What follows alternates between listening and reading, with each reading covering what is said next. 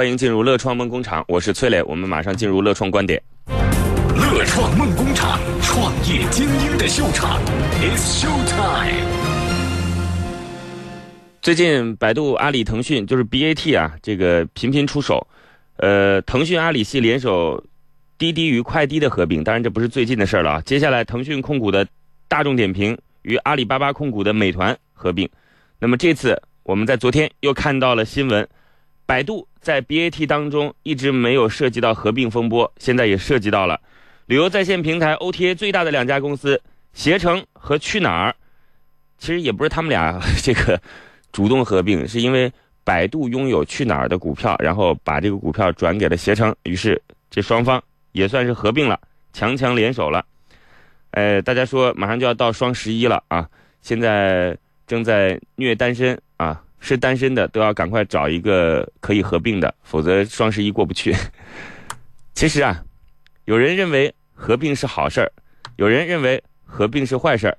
咱们乐创观点怎么认为呢？乐创梦工厂，创业精英的秀场，It's Show Time。有人说这个是资本寒冬带来的效应，我觉得。并不是这样，我觉得这个跟资本寒冬没什么太大的关系，因为，就是我们说像有一些视频媒体啊，对吧？这个可能它本身是属于不盈利的状态，而且找不到合适的盈利模式。其实像 OTA 这种相对成熟的啊，当然这个地推也花了很大的成本啊，本身的这个盈利能力。从报表当中看，似乎不强啊，甚至有些还是亏本状态。但是其实它的盈利模式已经非常清晰了，而且对于公司来讲，都已经是上市公司，本身不存在太大的压力问题。这样的合并，我个人认为其实是有两点原因。第一个，正是因为成熟，大家才觉得有合并的必要。互联网有一个特点，叫做一家独大。这个一家独大的特点。不是说是一家把所有的对手全部消灭，正是这样一个融合的过程。在今后的互联网发展当中，我之前在节目就讲过，有一个自己的预判，就是越为底层的企业，越有可能由一家来完全主宰。也就是说，如果搜索引擎的这样的一个底层企业，社交的这样的一个底层企业，或者说游戏平台的这样一个底层企业，它基本上就由一家来完成。全部的服务，因为用户的需求是相对明确的，但是如果有很多平台，用户的成本就会变高。那互联网它最终的诉求就是降低人人们生活的成本，所以各种小公司变成一家大平台，这也就是符合互联网的特性嘛。所以携程和去哪儿进行合并，正是因为平台已经成熟了，它必须由小变大，由多变少。另外呢，其实这也显现出一个信号，就是现在中国的企业不仅仅是在消化内需，同时也要跟国际巨头们开始抗衡了。滴滴和快滴当时合并最大的一个动因，其实就是因为 Uber 要来到了中国。那其实我们知道，现在携程去哪儿面对的对手不仅仅是阿古达不仅仅是 Booking 啊，这都是在国际上非常知名的。这个 OTA 网站，大家要知道，新的模式，Airbnb 也已经追到了中国的家门口。那这个时候，如果不抱团迎战的话，很有可能就要被单个击破。所以，合并不是什么坏事合并是历史的必然，也是现在当前的格局下的必然。乐创梦工厂，创业精英的秀场，It's Show Time。我们马上要有请出今天的投资人，领汇天使基金的合伙人楼刚，掌声欢迎。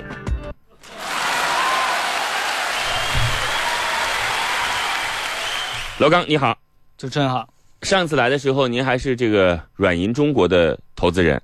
今天来就变成了领汇天使基金的合伙人，呃，现在属于自己出来创业了，没错。所以今天既是个投资人，也是个创业者。是的。好嘞，我们来看看，呃，这个领汇天使基金主要投的是天使轮的项目，对吧？没错，刚刚成立没多长时间，第一轮还没投完，所以说现在有些项目它最终还没有就是成长起来，要再往后看一看，是吗？对的。好嘞，希望今天这个项目能够帮助领汇天使基金寻找到一个好的标的，好吗？好，谢谢。我们来看看今天的创业者是谁，大家可要竖起耳朵喽！今天这个创业者是我们节目当中第一次找到这种类型的创业者。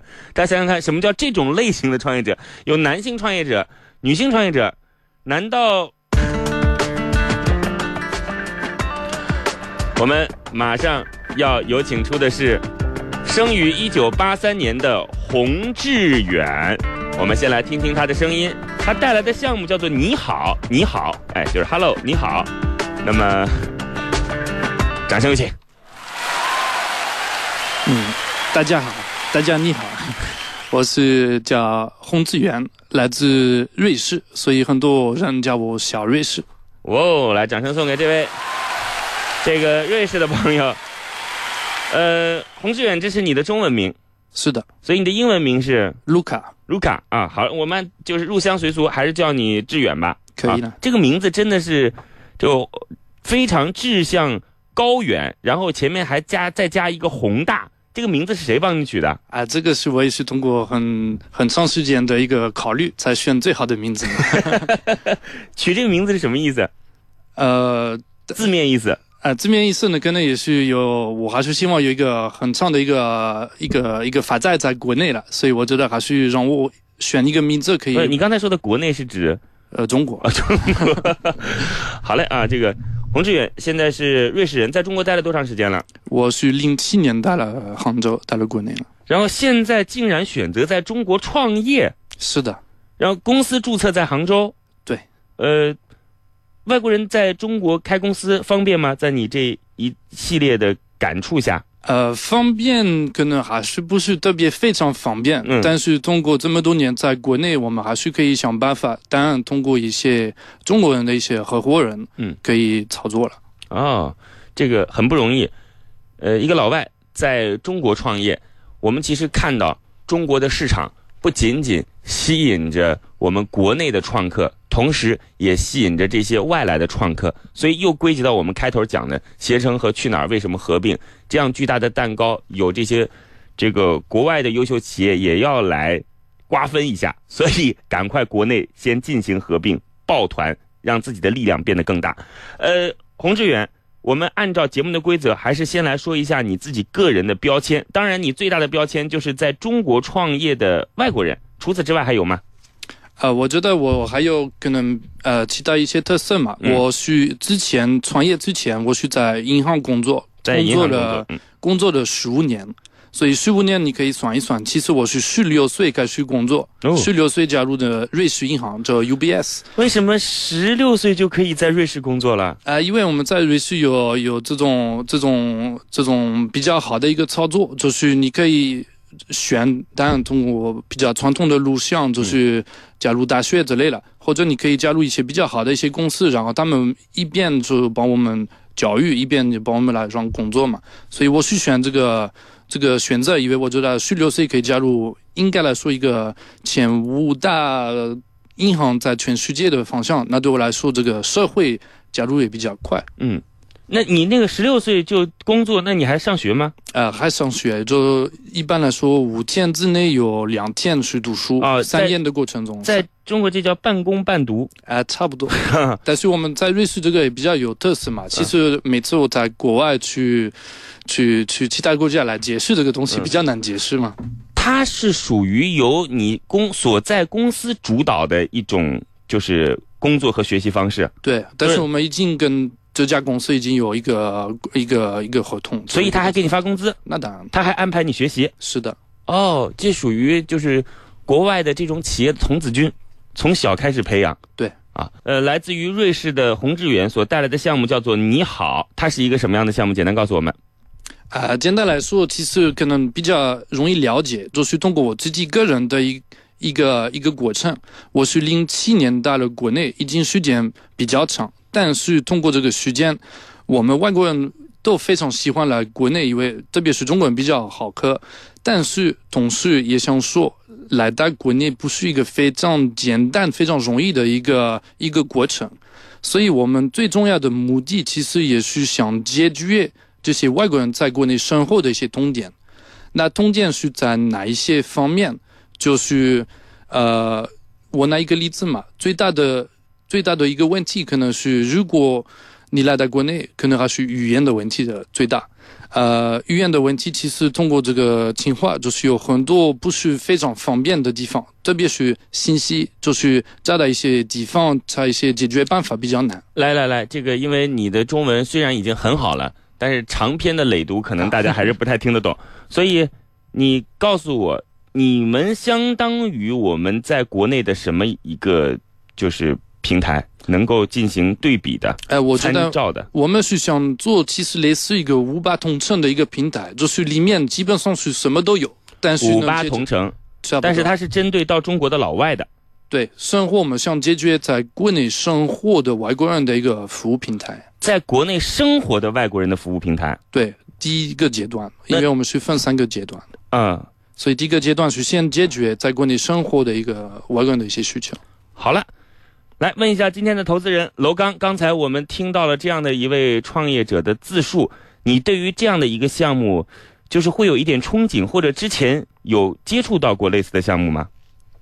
呃，应该说有接触到过类似的项目，嗯，然后但是我觉得致远这个项目还是比较有特点的，因为它针对的是客户群体比较特殊，呃，这些这个群体在国内它会碰到一些痛你点，你说的接触过是接触过本地生活服务的项目，对吗？对对但是没有接触到过这样人群的项目。没有。好，我们接下来把时间交给今天的投资人，让他对于项目来做一个基本的了解。乐创梦工厂，创业精英的秀场，It's Show Time。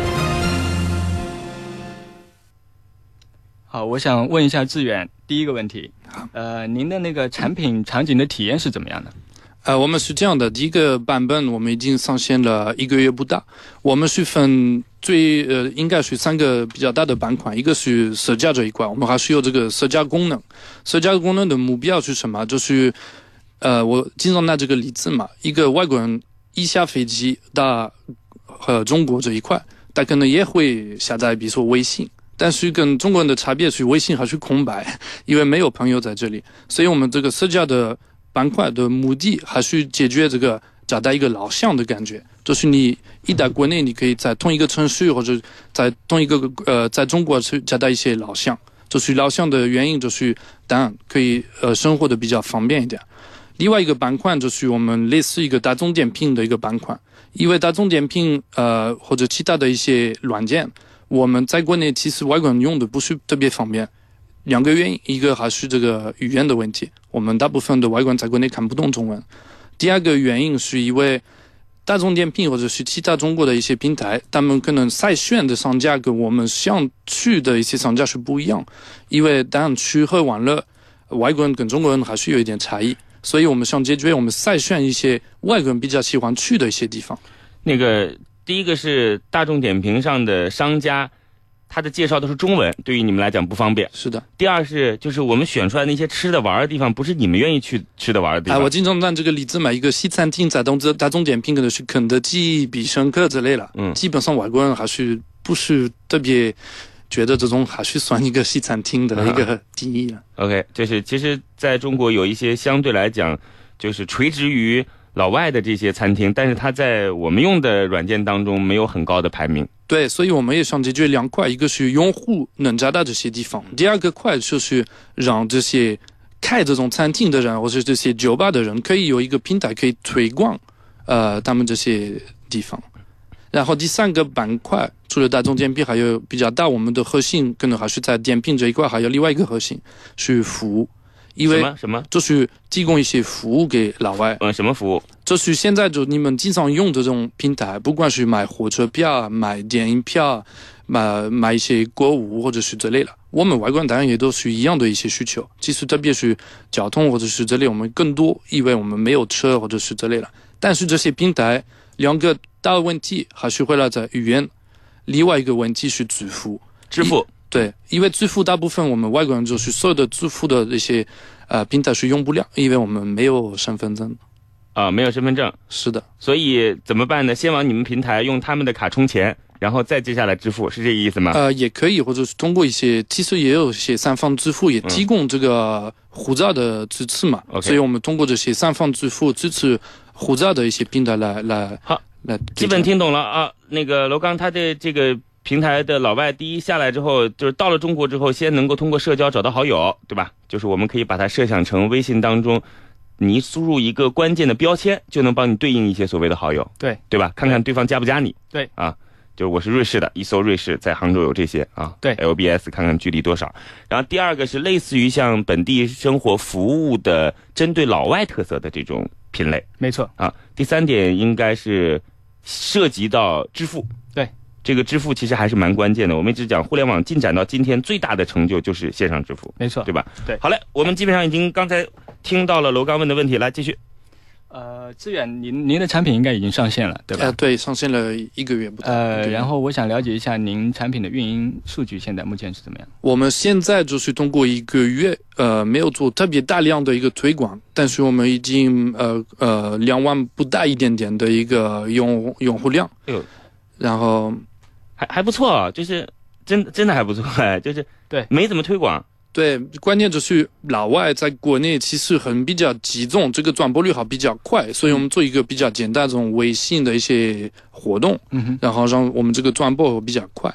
另外一个比较，我觉得比较好看的一个数据，其实也不仅是在在这个用户量，更多是在这个用户的分别。就是现在我们当然也有一点中国人，但是我们是现在还是百分之八十五的外国人在我们这个平台。然后我觉得最好玩的就是我们已经有一百七十多不同的国籍在我们这个平台，哦，所以感觉也是有些像这个联合国这种感觉。一百七十多个不同国籍，是的。他们主要分布在中国哪些城市啊？现在你来看，呃，基本上我们整个中国已经都都加入了，但是但你才你才上线一个多月，对，那就已经整个中国都加入了，你不是没做什么推广吗？呃，我们是做中中国这种微信的一些活动的一些推广，还比较简单，但是我们没有花特别多钱在这个里面嘛。OK，OK，但是基本上现在我们当北京、上海、广州、深圳还是老外比较多的地方，还是我们最大的一些市场。但是小城市，呃，现在基本上都已经已经呃有用户了。那个这些数据够吗？就是用户，比如说活跃度，有活跃度我们也觉得也还行，我们现在已经达百分之，我们一直稳定在百分之十五以上。嗯，昨天我看了好像那个，我们再说一些基础问题啊。楼刚就是活跃度怎么样定义？怎么样叫做活跃度？比如说一周用两次叫活跃，还是怎么样才叫活跃？呃，它这个活跃一般都是呃有一个时间的评判点，比如说我是算日活的话，嗯那就是你一天嗯，在这一天中上线的人，那就是日活。我我们选按日来算，了，OK 一天，对那么也就是两万人的话，你是百每天3000，每天三千人，对对对来上你这个 app，用你这个 app，对，因为关键就是一个月不到，我们其实一点零版本还是一个非常初级的一个版本，了解。所以我还是比较看好后面的一些新的功能上了以后，那这个活跃度其实还会比较好。但是回来在这个社交，社交不是我们的核心，但是我们加入这个社交也是为了让这个平台有一点一定的一些活跃，粘性。对粘性。好，来继续。楼刚，好，呃，志远，下面一个问题，我想问你现在这个呃是否盈利？呃，盈利我们是这个礼拜其实开始跟这些商家在谈一些合作，就是第一个可能还是通过这个大众点评这个板块，就是提供一些类似广告的一些形式给这些商家了，已经有非常多的一些愿意跟我们合作，现在已经在开始签一些合同，这个是第一个一个一个板块有收入来源。第二个是这种服务类，就是有相关的一些佣金。但是我们目前就是的现在的情况还没有开始盈利，呃，收入已经上来，我们是预测大概明年的六月份左右会正式有有有盈利了。明年六月份，对，呃，就是盈利模式是什么呢？呃，盈利模式就是刚才提嘛，一个是点评，就是跟商家的一些互动；第二块是服务，的一些相关的一些佣金，嗯因为有一些服务其实佣金也不算特别少，所以我们觉得在这个方面，呃，我们是能在这个里面还比较多。当然也有一些后面的一些其他的一些规划，会让这个盈利的过得更快。呃，这样的盈利模式，罗罗刚你认同吗？我觉得这样的盈利模式可能并不一定能赚钱，因为呃，像餐饮刚才提到的餐饮，餐饮这一类高频次的、低客单价的，现在目前来看，其实大众点评在这一块其实也没赚到大钱。嗯它赚钱的主要在于一些高频的、高毛利的产品，比如说婚庆，嗯呃，低频次，嗯。但是一次我就能赚很多钱，而且这个毛利产品、嗯、毛利非常高。但是像那个餐饮的话，它可能客单价每个人一百块左右，嗯。呃嗯，其实佣金可能也就几块钱一个人，啊、对他来说可能推广费用也是比较大的，所以他其实这一块他现在大众点评在这件事情上其实是贴钱的，就他他现在是先给商家一笔钱，然后那个商家等于说他把资金做一个提前支付，这点利息算起来它的盈利都不够。对，嗯，当然它因为这个。哎，不过有这些餐厅啊，它其实是重合的，它主要是做中国人的生意，所以它不会把这件事情当做他自己重要的一个客源，起码大部分是这样的，对对吧？对你说除了北北京、上海、广州这种有一些专做老外的之外，对吧？没错其他他还是主要是来做中国人生意的，所以他还是比较依托于大众点评的。呃，另外的一些延伸的，就是因为你所涉及的这些商家，他还是在中国的一个环境当中成长的，他主要是要赚中国人钱的。呃，其次是这样的，呃，当然可能是最看重还是外国人，呃，中国人的一个客户群体。对，但是你可能也了解，其实还是回来在类似这个免责这一块，嗯这是一个不管是一个餐厅或者特别多是一些酒吧之类的，嗯他们其实非常愿意外国人过来他们的地方，嗯，所以基本上现在一个外国人去一个酒吧。他们就不用花钱，哦，真的啊，他们全部 全部都送，因为他们愿意外国人过来，所以他们愿意推这广。种属于软装修，知道吧？对，进去以后看到有些外国人就觉得这个氛围很不错，对，嗯，好。呃，这个大家也没什么好说，这个中国人崇洋媚外的，这个很正常。你看，我们如果去一些相对来讲黄种人不多的，哎，但是因为中国有一个特点，就是你到全世界哪儿去都有中国人，就是别人不会把你特别珍惜的那种感觉，人太多了，大家。每一个人都会有物以稀为贵的感觉嘛，对吧？对你平时看不到这这个老外，看到了以后觉得挺有意思的，这很正常啊，这非常正常。来看看还有什么问题，我刚。呃，志远能不能介绍一下你们团队？呃，我们团队目前是十个人，呃，十个人就是我和我另外一个联合合伙人，他是中国人。他跟我们，他跟我有一点像的一个背景，也是银行出来。但是他在银行，他最最早是在工行，在 IT 部门这一块。你有个合伙人是以前银行的同事，负责技术的，现在他在公司也负责技术吗？呃，是的，啊，他另外？是我们的 CTO。还有两个，总共四个合伙人，嗯，呃，没有，就就我们十个人的团队，两个合伙人。啊，十个人的团队，啊对对对。两个合伙人，是的是的。哎呦，那不得了啊，楼刚，一个老外来负责就是整个的对外，对，然后中国人负责对内。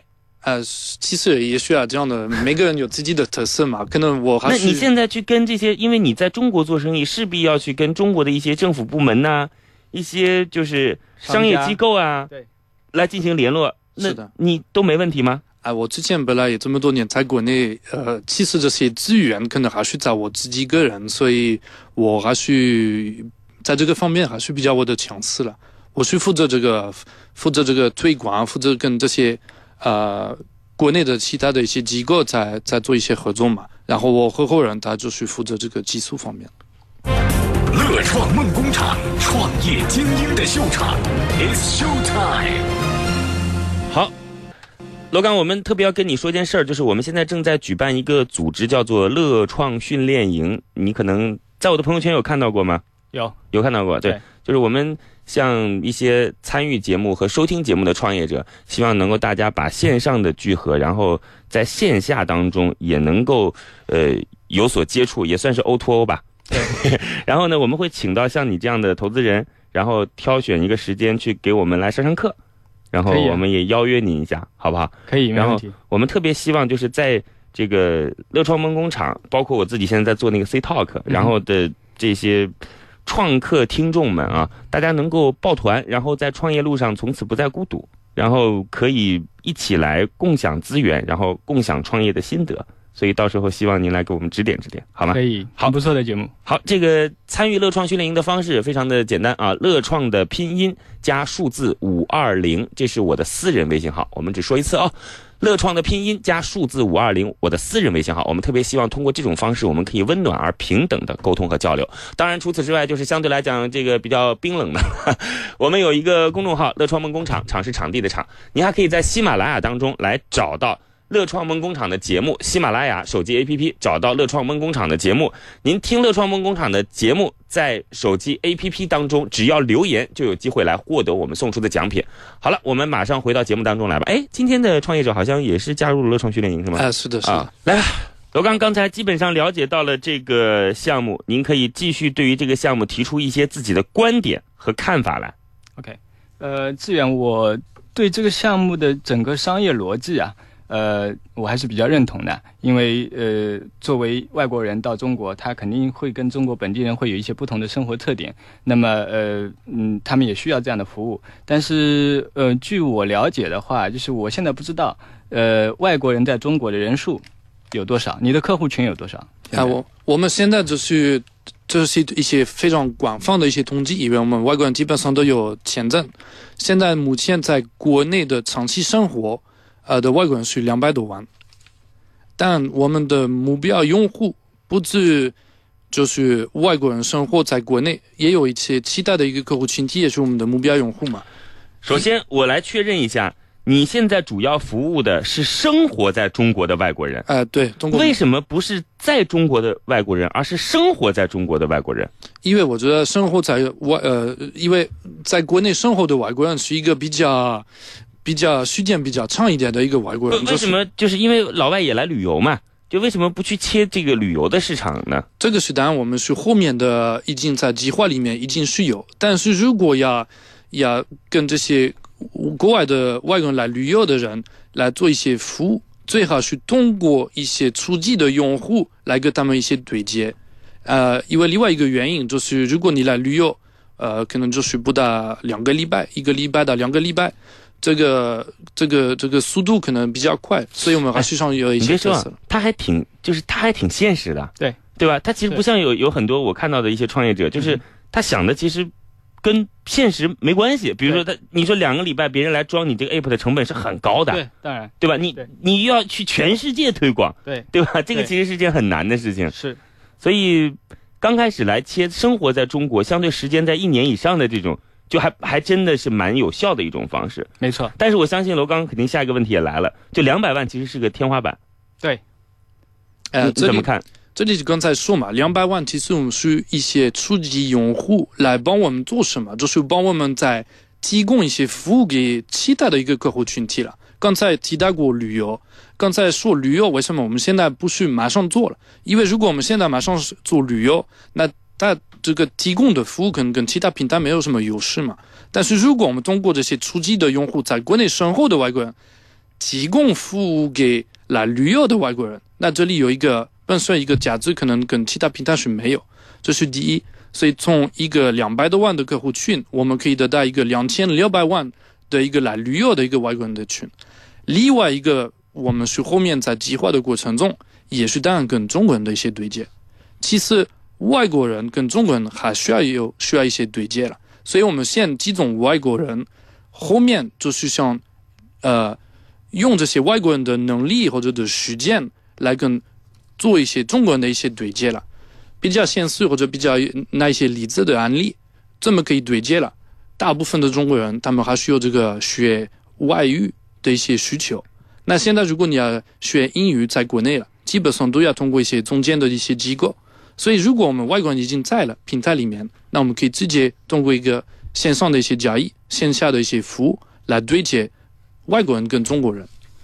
那个这样，老刚，就刚才听完之后，突然想到，他这个 A P P 现在叫你好嘛，对吧？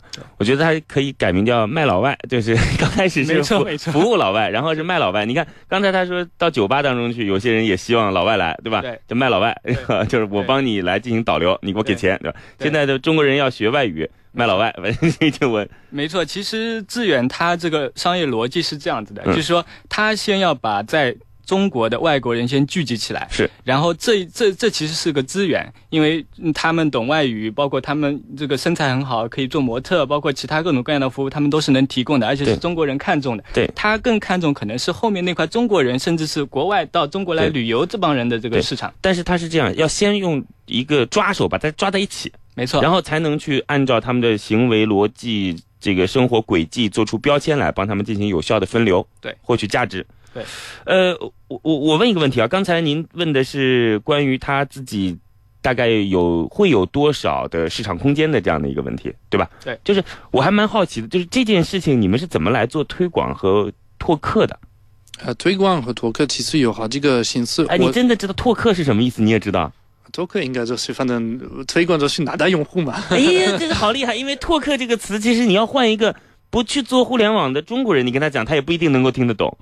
对呃我觉得反正嗯，大概目标也是能理解，就是因为也是我们的目标了，就是拿到用户了。嗯，所以当然我们这边其实可能跟其他平台有一点优势嘛，嗯外国人还是非常集中。所以我们可以得到外国人的信息或者的地方还是比较简单，嗯也应该来算比较便宜，因为刚才说比较集中，这个转播率比较快。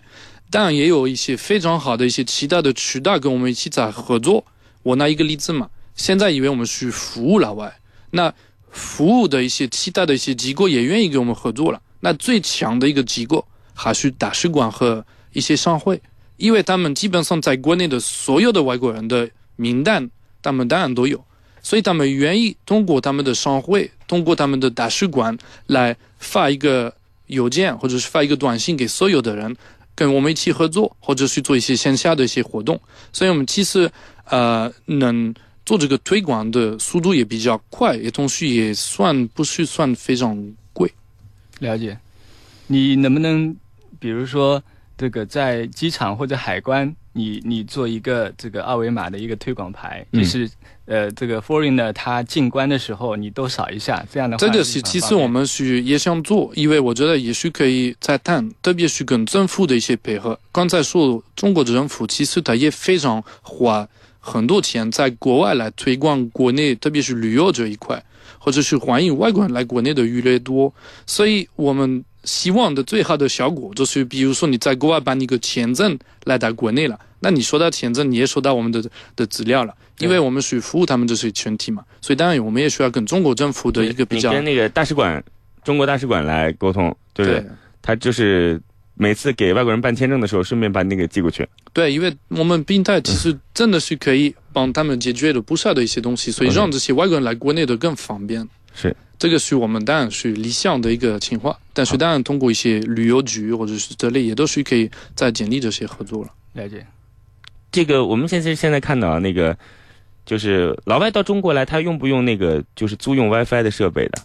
啊，这个是说实话，嗯我们是也谈过，嗯，因为我们觉得我们觉得这个是一个非常不错的一个一个一个话题了。嗯，说实话，之前可能是我们还没有找到非常合适的一个平台，嗯，跟我们一起在合作，所以如果有来听的一些有资源在这个方面，也可以跟我们联系了。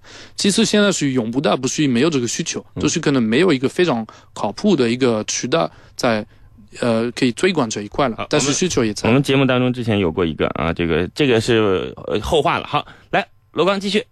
呃，作为整个一个社区化的一个 app，呃，我想知道，就是因为呃，作为社区，你肯定是人越多越好，这样信息才会多嘛。那你现在就是总共是两百万人，对一开始，然后可能北上广深一线城市还不错，因为这些人数还是比较多，能够有几十万的。但是比如说一些二线城市，我假设呃，可能萧山。或者是呃那个其他一个城市，可能它老外加起来就一千人、两千人，那么它其实是没有一个规模效应，没有规模效应的话，就你这个社区怎么做？比如说，呃，这是一两千人，他本身手上就没有房源，他怎么去发布这个租房的信息？他可能就没有其他的一些服务机构来对接，你他怎么去找到相应的服务？就是，而且你去跟商家谈的时候也没有议价能力。你说我在这个城市一共就一千个老外，我每年能给你带来几单客那个这个消费，这个其实是非常少的。对他来说，他要跟你对接，他要跟你做系统方面的对接，那其实对他来说成本并不低。所以他希望像大众点评一样，我有一个月有两亿的用户在上面跑，那我完全不愁客户，你可以给我导流。但你现在你怎么去解决这个问题？我们这边其实也也比较简单，因为，嗯、我还是回来咱们这个行业这个细分的一个市场。其实，在移动互联网只是一个平台都没有，是一个空白市场，除了我们。但是，当然也有一些其他的一些平台，重要是一些 PC 端的一些论坛类。所以每个地区在国内其实也有一个人在维护这些中呃这些外国人。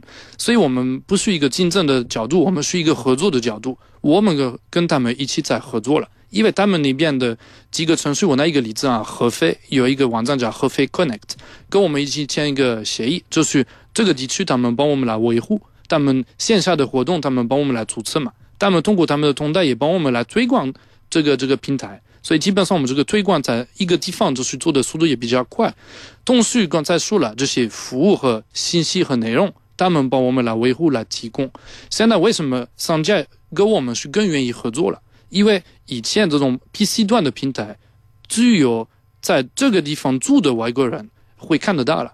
但是如果你是来出差旅游，你也不一定会通过这些平台来了解这个地方嘛。我拿一个例子，我在杭州，我去合肥出差一天，我也不会花了很多时间在了解那边有什么比较好的一些餐厅或者是之类的。但是通过我们的平台，外国人去出差或者去旅游另外一个地方，但所有的信息在这个地方会的比较快，所以这些商家他们更愿意跟我们合作，因为他们会遇到一些新的一些用户，跟着去从不同的地方来他们这些这些这些地方。好，OK，这个我们刚才对于这个项目有了一些基础面的了解，我们也提出了一些问题。时间有限，我相信，如果说对于这个项目有兴趣的话，投资人会继续在线下对于这个项目做更深入的了解。来告诉我们，今天想融资多少钱？我们是想五百到六百万左右了，出让呃，十到十五左右。啊，那么差不多也就是三五千万左右的估值，对对吧？这个之前有过融资经历哎、吗？昨天做过一个天使轮，天使轮所以现在也是属于一个 pre 的，是谁投的？呃，自然人自然人投的。，没有通过机构。那他是当时在公司创立的时候就跟你们一起吗？呃，是的，啊，所以他属于是当时财务成本出的比较多的那个人呃，对，啊。OK，好，我们来看一看今天的投资人会对于这样的一个项目最终做出一个怎样的态度呢？今天的投资人来自于领汇天使基金的合伙人楼刚。终于到了最后的时刻，悬念将在此刻揭开。今天的乐创梦工厂究竟是创业者获得导师的青睐，拿到心中的创业投资，还是创业导师心头另有所好，不做投资考虑？导师，请告诉我们，对于今天的创业项目，你的投资态度是 yes or no？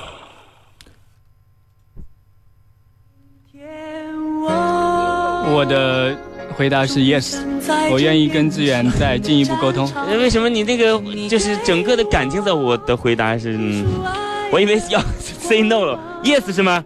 来，掌声送给二位。来，今天领汇基金到我们的节目当中找到了一个 yes 的项目，然后我们的洪志远也在 Pre A 当中找到了一个非常适合的投资人。应该说，罗刚是一个非常优秀的投资人。之前在软银中国，然后他对于天使阶段的项目，尤其是 TMT 的项目，有着自己非常独特的理解。呃，我们也希望大家也可以在我们的节目当中参与进来，然后找到像楼刚这样优秀的投资人。我想问一下，就是如果拿到这笔钱之后，主要用在哪些方面？还主要是在建我们的团队。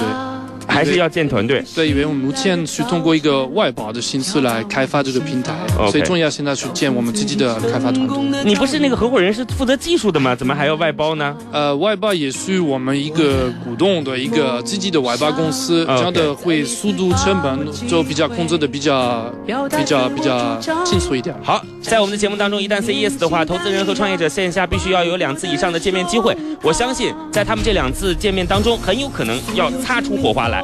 乐创的拼音加数字五二零，这是我们的私人微信号。通过这个私人微信号，您可以跟我平等、自由、温暖的沟通，而且您可以加入到我们的乐创训练营，也可以参与到我们的节目当中来。乐创的拼音加数字五二零。除此之外，您还可以关注我们的公众号“乐创梦工厂”，场是场地的场。当然，在喜马拉雅当中搜索我们的节目“乐创梦工厂”，您只要收听评论就有机会获得奖品。好了，我们下次再见。